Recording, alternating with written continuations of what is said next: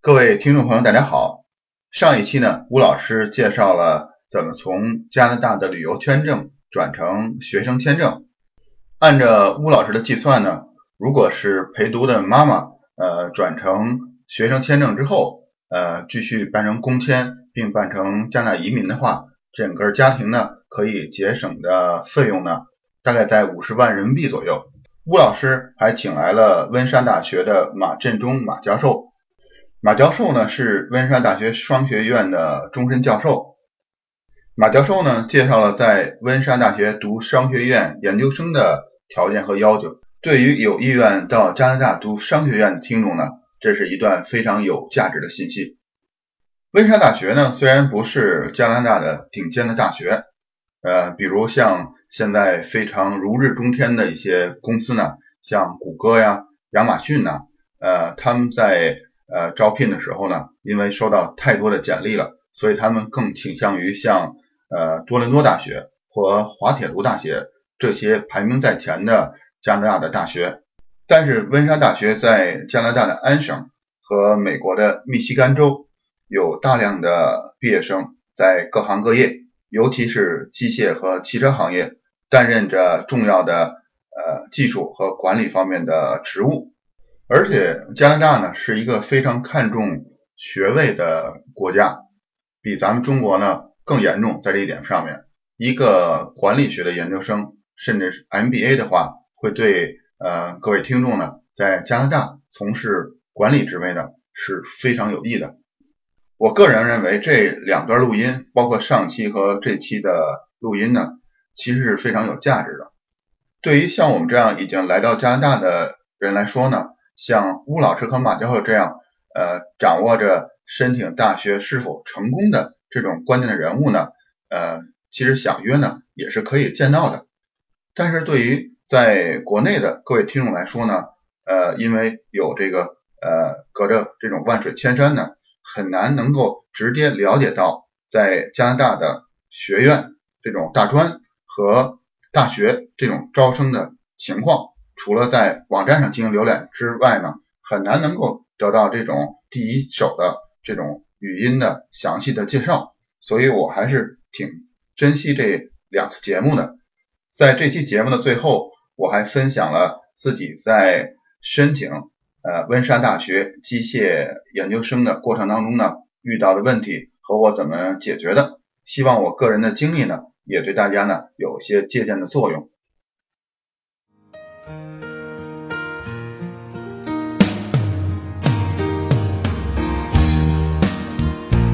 在加拿大和美国之间的边境小城，向您讲述北美生活中的点点滴滴，从亲身经历的视角，向您展现这里普通移民生活的方方面面。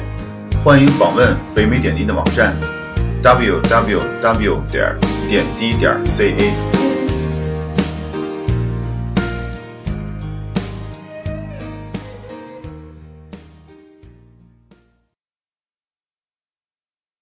我现在在这个中山大学商学院里面任教，的终身教授，同时也是这个研究生这个项目主任。所以，如果大家有这方面的需求呢，我可以给大家介绍点情况。呃，如果要觉得现在还早，也可以等一等。大家什么想法？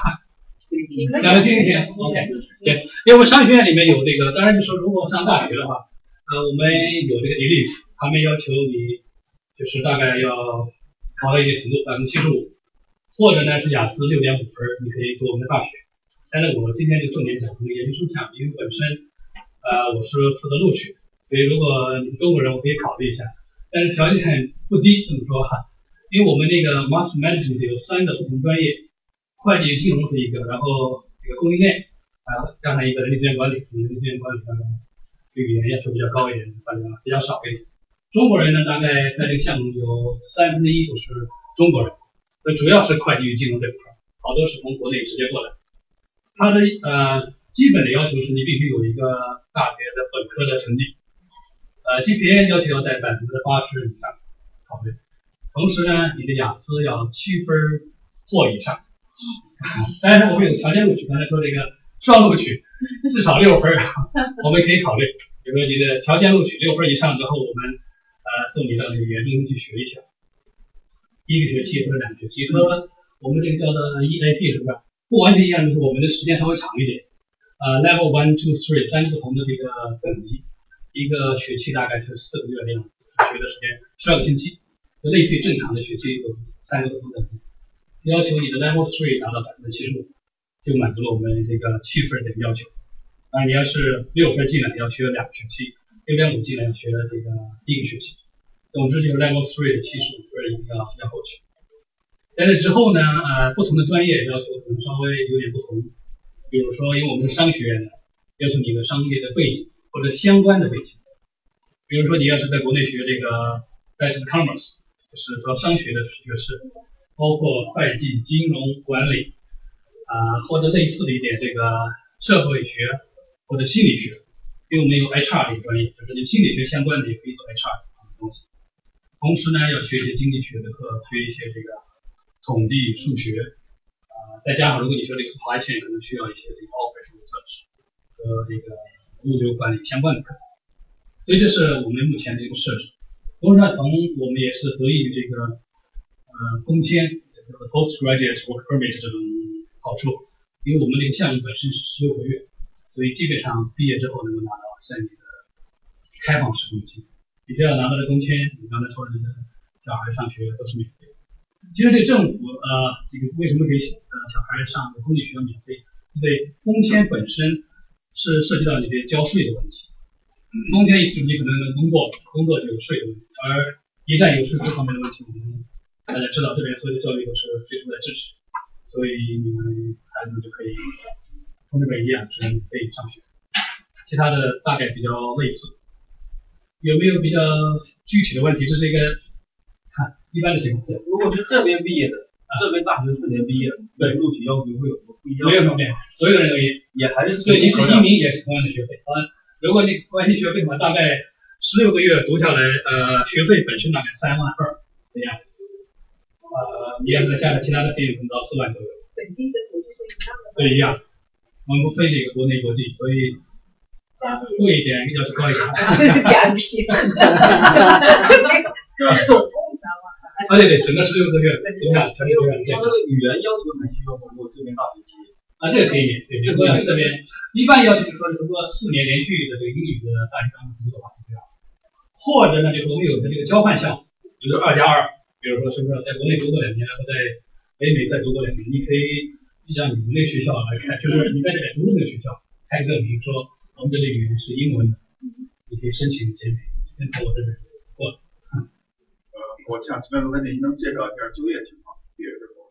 呃，看你这个这个这个面向的这个市场，对不对？Job market 一向是比较 tough，我们说在加拿大，这个失业率是大概是非常高的，是不是？特别是温莎，凤凰山的这个率一直嗯比较低，因为我们这个汽车行业相关的影响。但是呢，你如果在会计或金融或者是工业这方面的专业的话，相对来说还算是可以。很多人留下来，或者是到多伦多去找工作，但我很难给你说一个百分比这种情况，因为好多人过来读是为了申请移民，他们拿到这个所谓的两年的或者三年的工作签证之后，可以申请个 PNP，PNP 的结果呢，呃，因为是研究生，所以这个机会比较好一点，很多学生都可以拿到这个 PR，但同时呢。我们知道这个这个 PPT 的名额有限，是吧？啊，一旦放出来之后，六千个或五千个，很快就是一抢而空。所以建议是买个快的网络啊，上网快。啊，我有个问题就是，如果在 college 念的，像会计，如果是到转去大学这样？呃，可以可以。其实这里面我有时候学生有一个就是一个中间的道路。我们刚才说以相关的专业，如果你在国内读的专业和这个没什么关系，我们可以到深涛这边来读一读。我们是不是有个叫做 business 或者什么 certificate？啊，IBM，我们叫 PG postgraduate certificate program，就是研文专业。对，就以前你读的是不是特别相关，来到这边来读一下相关的课程，或者说也许可以转过去。其实我们那边，比如说你要是会计或金融的话，要求相对来说还是比较高一点，因为它的这个就业前景好，要求你读这个宏观微观的经济学，要有数学，有统计学。然后读过入门的会计和金融，再加上至少一门中级会计学。但是我们到顺到这边来读的话，就可以选课，是不是？有些课你来上一下相关的，因为我们其实有的学生背景就是英文，在国内非常志向来到这边，结果什么专业都没有，那么他可以想考一下读研的这样一个证书，把这相关的课程读下来，再去申请。当然语言要求和 GPA 要求还是要满足。我问一下，就是呃，像我们这个西语的，然后他那个大学的时候，他学的一些专业，他是有这个学士学位什么，但是他那个他就要要上你们的研究生，比如让他考六分，然后就到你们学校一读，然后这个语言就可以过去了。但是他大学拿出来的成绩单都二十年以前的成绩成绩单，他有的他达不到八十分，有的是六十多。八十分，八十分要求，六六十分可能不行。对呀，他他不是所有的科，因为那个年代我们上大学的时候，他都是，就是你只要这个及格了，就都能毕业，都都毕业了大学是吧？嗯，那你怎么办呀？你那有的满足不了自己的要求。那怎么办？我就直接一个拒绝信而已，很简单。但他是要报假的，我们要求你的带那个原件，所以很难作假。对吧？对。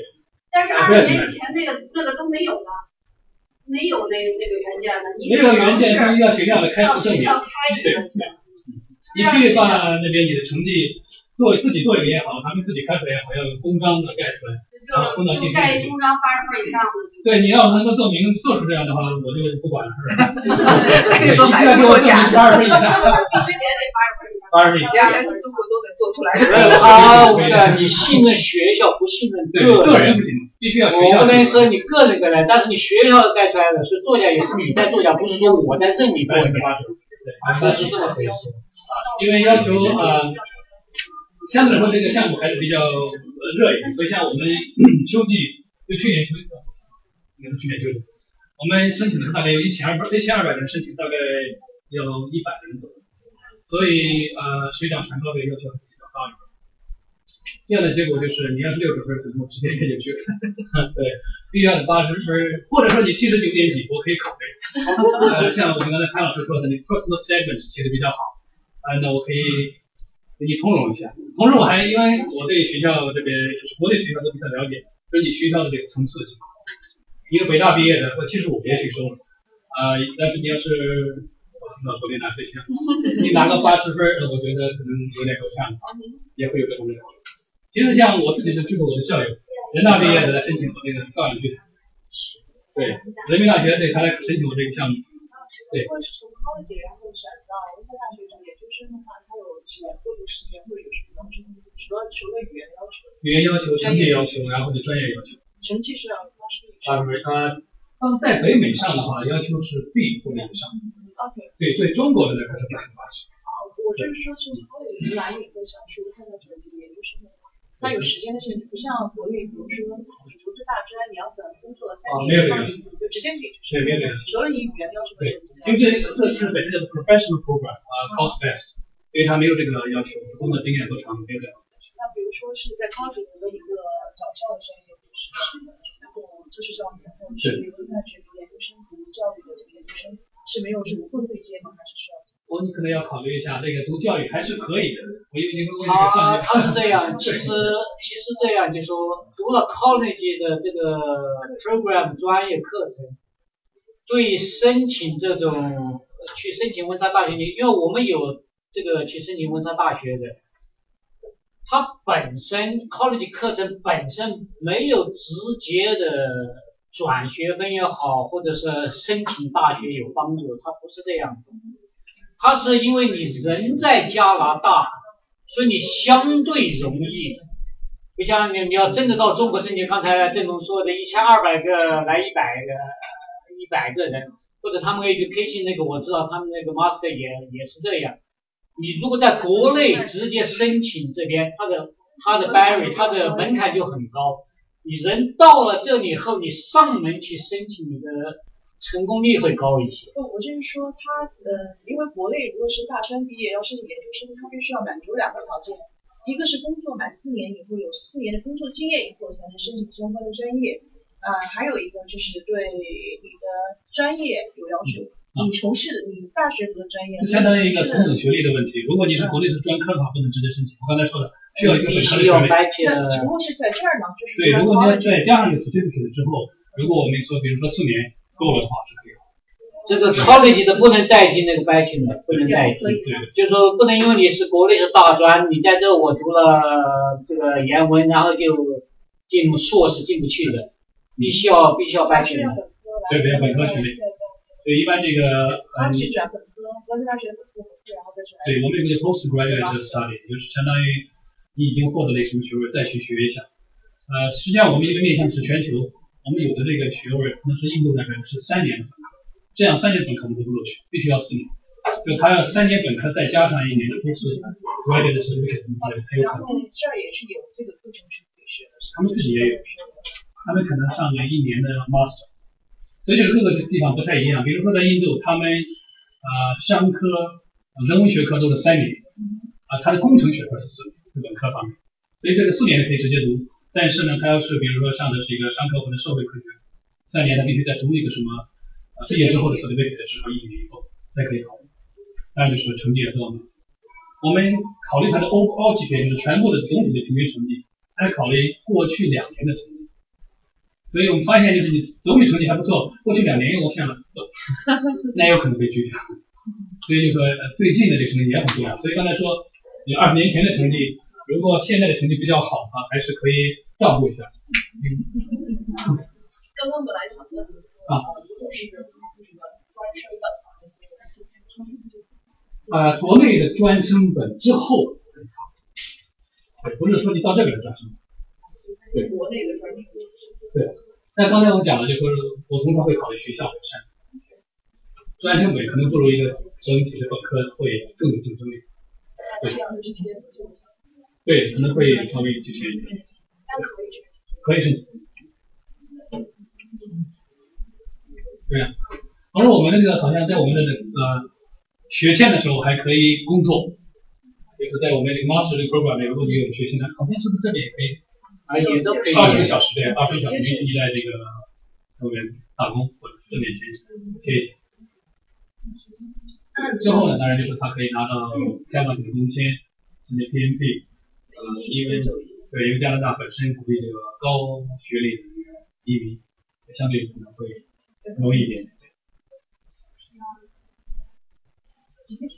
没问题，其他方面的问题或者是顾虑啊，有没有？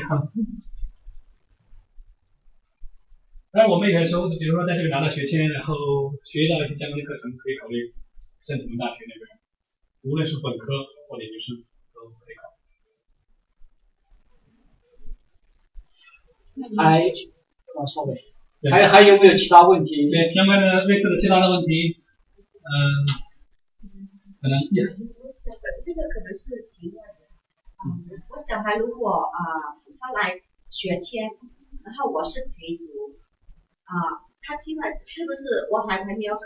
就是我帮我亲我亲戚问的，他小孩就小小学，然后啊、我是不是在这里私立或者是公立申请拿拿那个拿了那个叫什么啊录呃录取录取录取通知书。啊，然后他们会来用用 visitor 的身份来，来在这里，然后申请还是好还是我在这里帮他们在那边申请，然后过来申请什么？申请那个小学的那个学签。录取通知书还是签？因为签证它必须都在外面申请，不能在这里申请。录取通知书应该是两边都可以，就是申请学校的。对？申请学校嘛，你反正是不管谁，不管是你在国内还是你在这帮着人申请录取通知书都可以。拿到录取通知书以后，你必须是在那边申请这个学签。签证里面的境外申请。在境外，即使你在这网上批了，他也会转到境外境外去。一定一定会，就是他人还没来，就是或者是来了，来了以后在这里申请，申请什么？你关心我说申请什么？申请这个身份啊，这个这个现在申请两种，一个是申请的通知书，另外一个申请这个学签。申请通知书你在哪儿都可以，学签，学签刚才说第一次应该在外学学。生的学一般是在外面。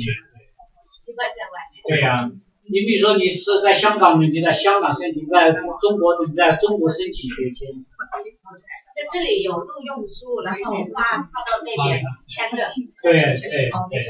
然后陪读呢，如果如果能不能陪读就是一起申请了。你比如说一个八岁的小孩要过来读书，我说我家里要陪着你是一起申请。申请一起申请，对慢慢行动一起安排。但是如果要去上您的那个语言课程，就是必须要达到六，是拿到录取通知书以后才能去上，还是说直接录取？你如果已经在这里，你可以申请我们营里直接去申请。但是你所谓的双录取，那必须是我们给你录取就是不上国际大学，就是去上那个。那可以没问题。刚才说了，你就是旅游的，可能也可以上个短期的语言项目。其实我们有一个学生，就是在那边大概是推读或者访问是为了上多一学期的语言，然后他又回去了，也想申请我们 MBA 或者是我们学校。对，嗯语言都都随时开放，都可以来申请，没问题。但是双录取必须是我们先录取之后，你才能去上。就是我们看你这个两个，如果语言过了，你的这个论文条件也很高，给你个双录取。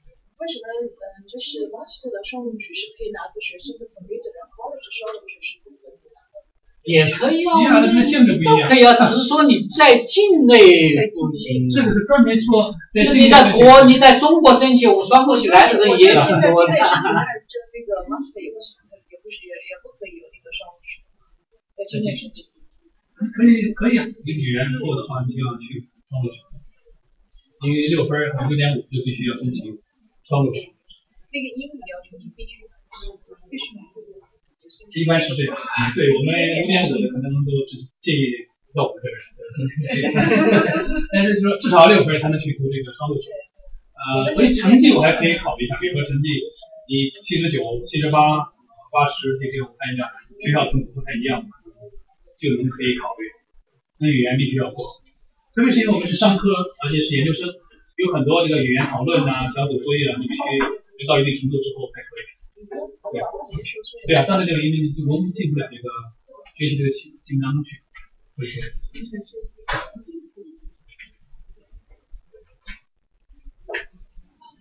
当然，同样，你如果拿到那个我们的签证，也可以那个 college 怎么申请？读完 college，到我们这儿来。你要申请对对对，不是短学，读完要毕业之后申请我们这边都可以再申请考虑移民的申请。这就为什么要来接我的问题。因为你这个 college 出来以后，你拿三年工签啊，最好是拿到三年工签。完了以后，你走那个叫做 CEC，就是说加拿大经验的移民啊，你走加拿大经验的移民，一定要工作一年，full time 的工作一年，呃，在三个类别，一个叫 O 类或者零类，一个叫 A 类，一个叫 B 类。啊，O 类就是管理者、经理，然后 A 类是 professional 是专业人士，B 类就是技工、技师 skilled worker。你只要工作了一年，或者是 part time 凑成这种一千五百个小时，你就可以满足加拿大经验类移民的这个这个要求。呃，你满足要求以后，他把你放到那个池子里，就是 double E 那个池子里，然后他就给你每隔两个星期、三个星期来抽。当然，如果你现在你光是从 college 高中出来进这个池子里，你很难被抽到，因为你分不够，因为那个出来的话，你的分大概会在三百八十分、三百九十分。现在这个抽分总是在最低的一次四百一十多，现在都是四百三、四百四在这里。所以的话，这中间又有一个区别，就是要么你就继续工作年限，再再增加一年两年；再一个就是雅思分再考考，再考雅思。雅思到了某个程度后，你增加零点五，可能增加一二十分，啊，给你总分。那另外一个的话就是说，啊，现在有一个就是省提名的这个雇主担保。很多人把这个省提名的雇主担保和联邦提名的是雇主担保混淆起来，有些中介是故意的混淆，让你摸不着头脑，然后他恰起很多钱，啊，但是你要真正明白以后，实际上他他的要求摆在那，我认为是个比较低的要求，关键问题是你把雇主搞定，因为他这个雇主要求就是你在多伦多地区。他要求你那个企业成立至少三年，只要你的销售额一百万。第三，正式你有五个雇员，在非多伦多地区，你的成立三年还是要求的。第二，销售额五十万加元，那是很低的要求。第三，三个雇员，你只要有这么一条，他就可以雇主就可以走雇主担保的审批。所以，所以这条的话，我们有学生走通了。呃，就说很多人他故意把这个条件给混淆了，混淆了以后让让你搞不清楚。啊，但是你真正的专业这一条走下去的话，应该是都可以。年销售额五十万，嗯。对，建筑公司就是两栋房子。现在这个在在别的地方就是一栋房子，大概就这个概念。我们就是一个砸过铺肯的年收年销售额都超过五十万，对吧？三个人，然后加上孩子，但是要三个三个人的那个。对，会员。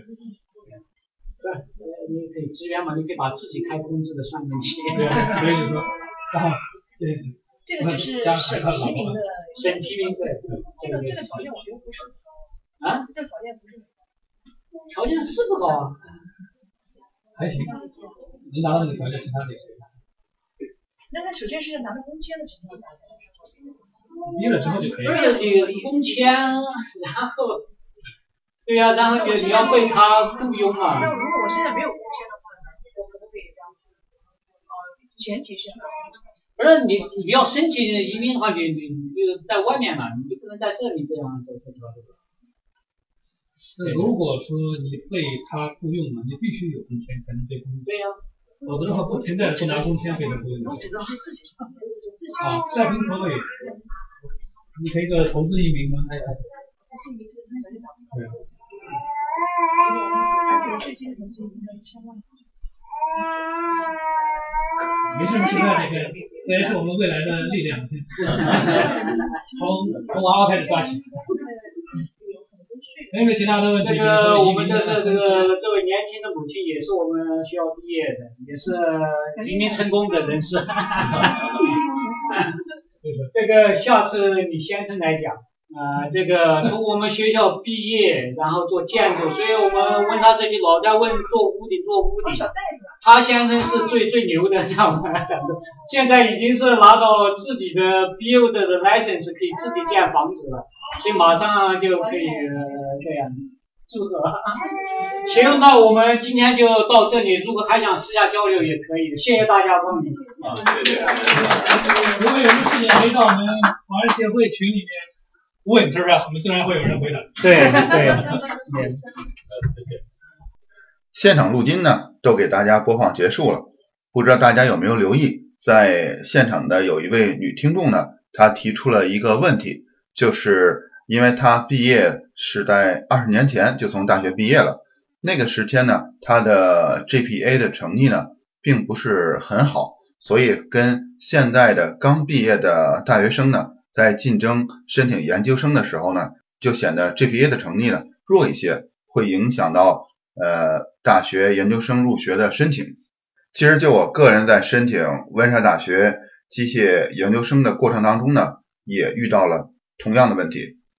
我在登陆加拿大之前呢，就已经寄出了温莎大学的研究生的申请。呃，其实我还是信心满满的，所以在加拿大就申请了这么一所大学，因为我觉得我按照自己的计算呢，达到了温莎大学研究生入学要求的分数线，而且在这个行业呢也工作了非常多的时间，经验呢还算相对丰富，所以还是挺有信心拿到呃录取通知书的。但是当我人呢已经到了温莎，却收到了温莎大学研究生学院呢寄给我的呃拒信，这对我来说呢打击还是挺大的。呃，但是我没甘心，我就去尝试一下，去温莎大学的研究生学院去见当时负责招生的那个秘书。按照他的说法呢，我的成绩没有达到当时的要求，呃，可能他的算法跟我的算法有些出入。呃，我还是不甘心，我说有什么办法我可以呃拿到这个录取通知书呢？他还其实挺好的，他给我创造了一次跟研究生学院的院长见面的机会。跟院长的见面时间很短，呃，其实只有三到五分钟。我向他介绍一下我在国内学校的情况，包括工作的经历。他呢，好像听完之后呢，也没有太多的表态，但是他说呢，他去跟呃女秘书谈一下呃我的情况。之后呢，呃，过了几天，我就收到了录取通知书了。一方面呢，我是真是很感激院长和他的女秘书。第二呢，我也觉得，如果我人在国内的话，呃，遇到这种情况呢，就是被大学呃拒绝之后呢，我基本上是无能为力的。只是因为我人已经到了温莎，我才能给自己创造一次这样的机会。希望我个人的这点经历呢，也能对大家有一些呃借鉴作用。这期节目呢就到这里了，非常感谢大家的收听，咱们下回再见。